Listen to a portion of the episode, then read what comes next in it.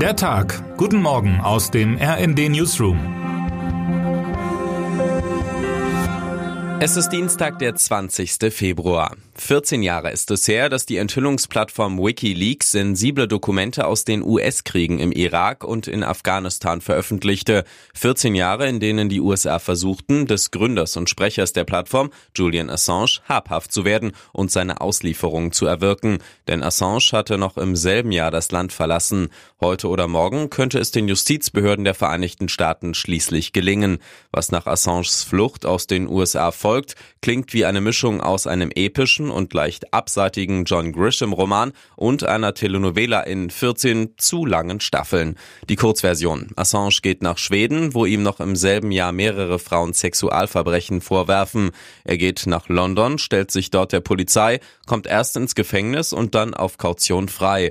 2012 beschließt ein Gericht nach langem juristischen Hin und Her, dass Assange nach Schweden ausgeliefert werden dürfe. Der Wikileaks-Gründer entledigt sich daraufhin seiner elektronischen Fußfessel und flüchtet in die Londoner Botschaft Ecuadors.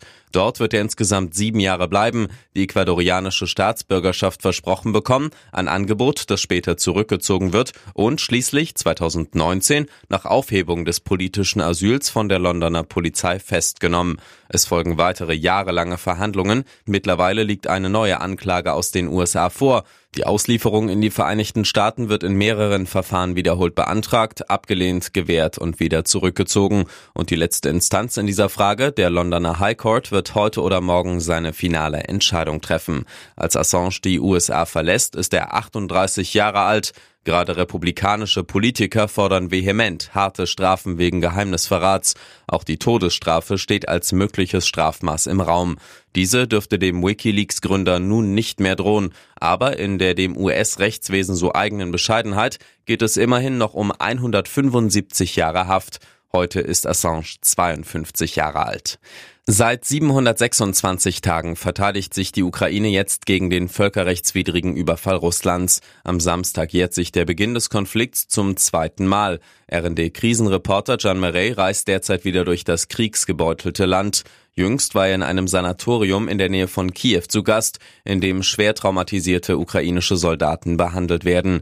Einer der Patienten dort ist Serhi, der für zwei Wochen in dem Sanatorium behandelt wird. Seine Stellung wurde von russischem Panzerbeschuss getroffen. Vier seiner Kameraden starben, nur zwei überlebten mit ihm. Serhi selbst erlitt ein Schädel-Hirntrauma, hat Seh- und Hörstörungen. Und er kommt nicht zur Ruhe. Ich bin es nicht gewohnt, ohne Artilleriebeschuss zu schlafen, erzählt der 27-Jährige. Ich fühle mich an der Front mehr zu Hause als hier.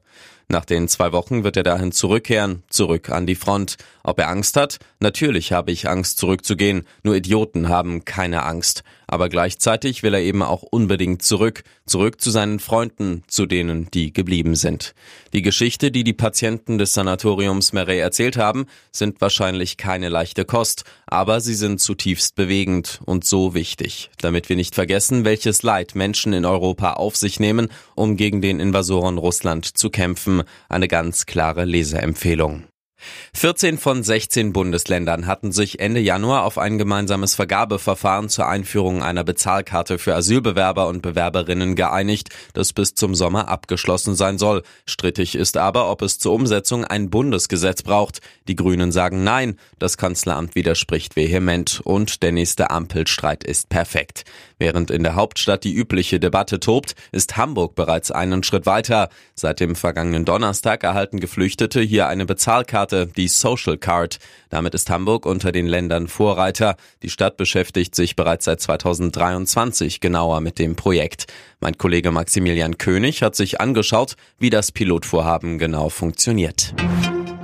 Und damit wünschen wir Ihnen einen guten Start in diesen Dienstag. Autor ist Paul Berten, am Mikrofon Fabian Hoffmann. Mit rnd.de, der Webseite des Redaktionsnetzwerks Deutschland, halten wir Sie durchgehend auf dem neuesten Stand. Alle Artikel aus diesem Newsletter finden Sie immer auf rnd.de slash der Tag.